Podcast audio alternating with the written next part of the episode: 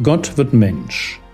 Leben und Lehre des Mannes, der Retter und Richter, Weg, Wahrheit und Leben ist.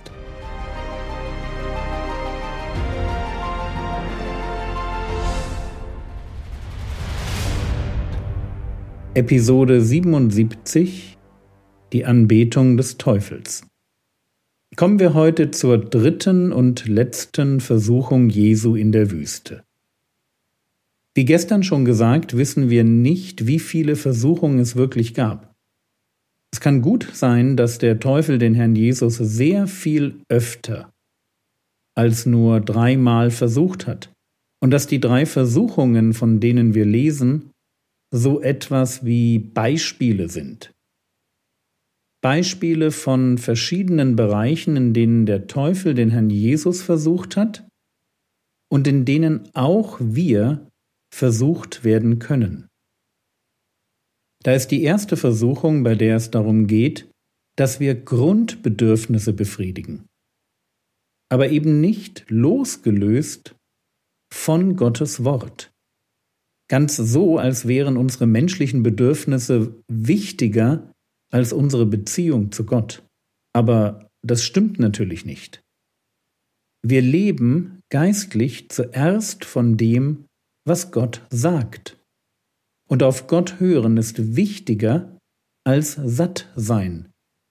Oder eben auch wichtiger als unseren Traumjob zu bekommen, eine Familie zu gründen, berühmt zu sein, wohlhabend zu sein oder nicht anzuecken. Lasst uns aus der ersten Versuchung mitnehmen, wie falsch und verrückt es ist, unsere Beziehung zu Gott für den zeitlichen Genuss der Sünde aufs Spiel zu setzen. Die zweite Versuchung dreht sich darum, Gott zu versuchen. Wer Gott versucht, der denkt, er kann Gott für seine Ziele manipulieren. So wie es in Psalm 78, Vers 18 heißt.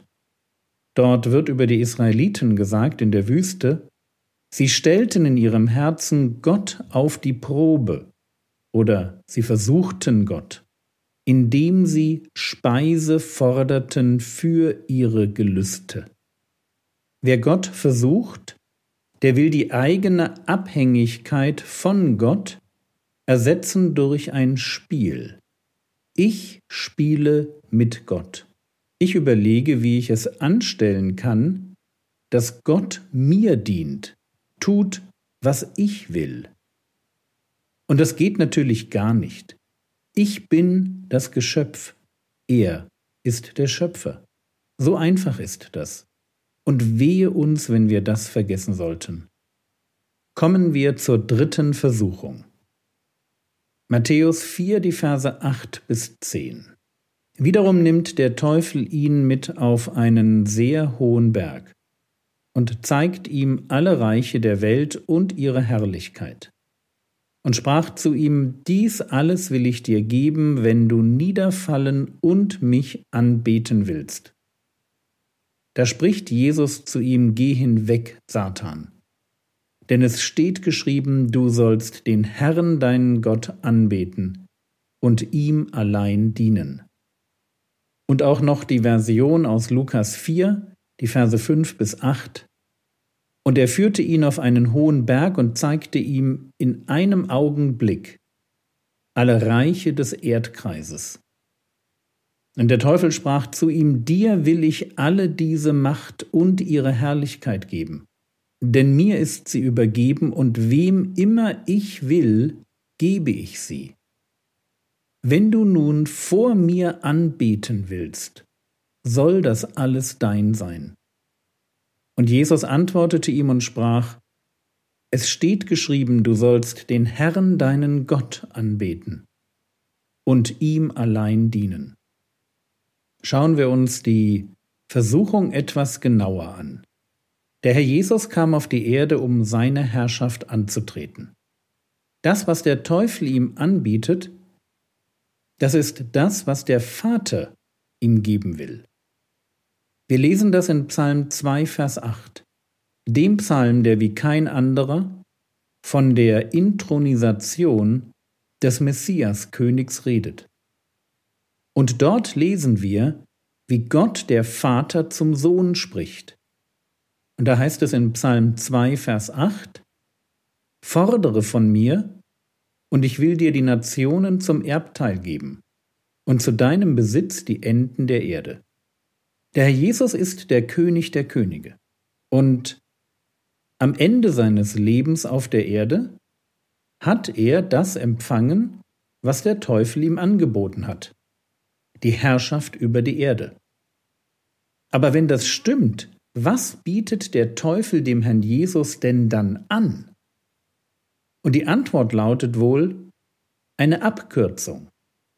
Herrschaft über die Erde ohne Ablehnung, ohne Verfolgung und ohne Kreuz. Der Teufel bietet dem Herrn Jesus Folgendes an. Bete mich an, und du bekommst, was du willst und was dir zusteht. Ganz ohne Leid und Schmerz. Cooler Deal, oder? Ja, aber nicht ganz wahr. Und natürlich das Dümmste, was der Herr Jesus tun kann. Nicht ganz wahr, weil der Teufel zwar behauptet in Lukas 4, Vers 6, er sagt, und der Teufel sprach zu ihm, Dir will ich alle diese Macht und ihre Herrlichkeit geben, denn mir ist sie übergeben, und wem immer ich will, gebe ich sie.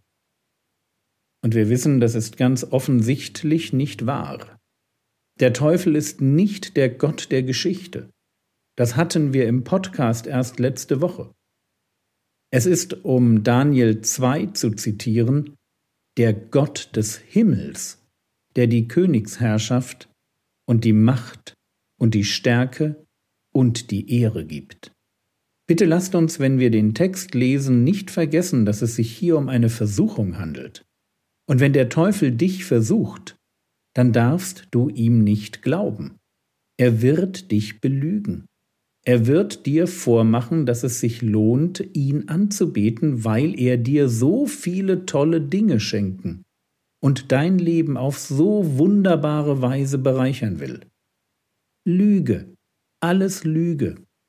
Kann er nicht, wird er nicht. Der Teufel will dir einreden, dass er es gut mit dir meint während Gott dich mit unnötigen Prüfungen und einem schmalen Weg belastet. Aber das Gegenteil ist der Fall. Wenn du mir nicht glaubst, lies dir noch einmal in Ruhe 1. Mose 3, den Sündenfall durch. Der Teufel will, dass wir ihn anbeten, ihn anbeten und vor ihm niederfallen. Und das ist praktisch nichts anderes als ihm Gehorsam leisten. So leben, wie er es will, ihm gefallen.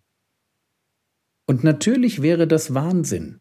Und deshalb zitiert der Herr Jesus wieder aus 5. Mose. 5. Mose 10, Vers 20. Den Herrn, deinen Gott, sollst du fürchten, ihm sollst du dienen und ihm anhängen, und bei seinem Namen sollst du schwören. Der Herr Jesus zitiert, du sollst den Herrn deinen Gott anbeten und ihm allein dienen. Und im Alten Testament steht, den Herrn deinen Gott sollst du fürchten. Ich hoffe, ihr merkt sofort, wie die beiden Ideen zusammengehören. Es macht nämlich keinen Unterschied, ob ich formuliere, ich fürchte Gott oder ich bete Gott an. Es ist dasselbe weil es immer um mein Verhalten geht. Was ich anbete, das fürchte ich, und in beiden Fällen zeigt sich meine Anbetung bzw. meine Furcht in dem Gehorsam, den ich leiste. Und genau das will der Teufel. Er will, dass der Herr Jesus ihn als seinen Herrn annimmt. Aber genau das ist die Position, die allein dem Vater im Himmel zukommt. Es darf in unserem Leben nur einen Gott geben. Es darf nur einen Gott geben, den wir fürchten, den wir anbeten, dem wir gehorchen und der uns heiligt. Dem Herrn Jesus war das klar. Und deshalb war es für ihn auch kein Problem, zu dieser Versuchung Nein zu sagen. Und weil er das gesagt hat, lesen wir dann in Matthäus 4, Vers 11, dann verlässt ihn der Teufel. Und siehe, Engel kamen herbei und dienten ihm. Der Herr Jesus hat dem Teufel widerstanden und der Teufel musste unverrichteter Dinge abziehen. Genial, oder? Und wir können das auch erleben. Denn bei Jakobus heißt es, widersteht aber dem Teufel, und er wird von euch fliehen. Was für eine tolle Verheißung.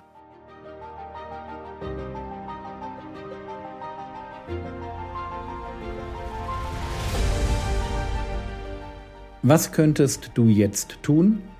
Du könntest darüber nachdenken, wo du in der Gefahr stehst, eine Abkürzung zu nehmen und den Teufel anzubeten.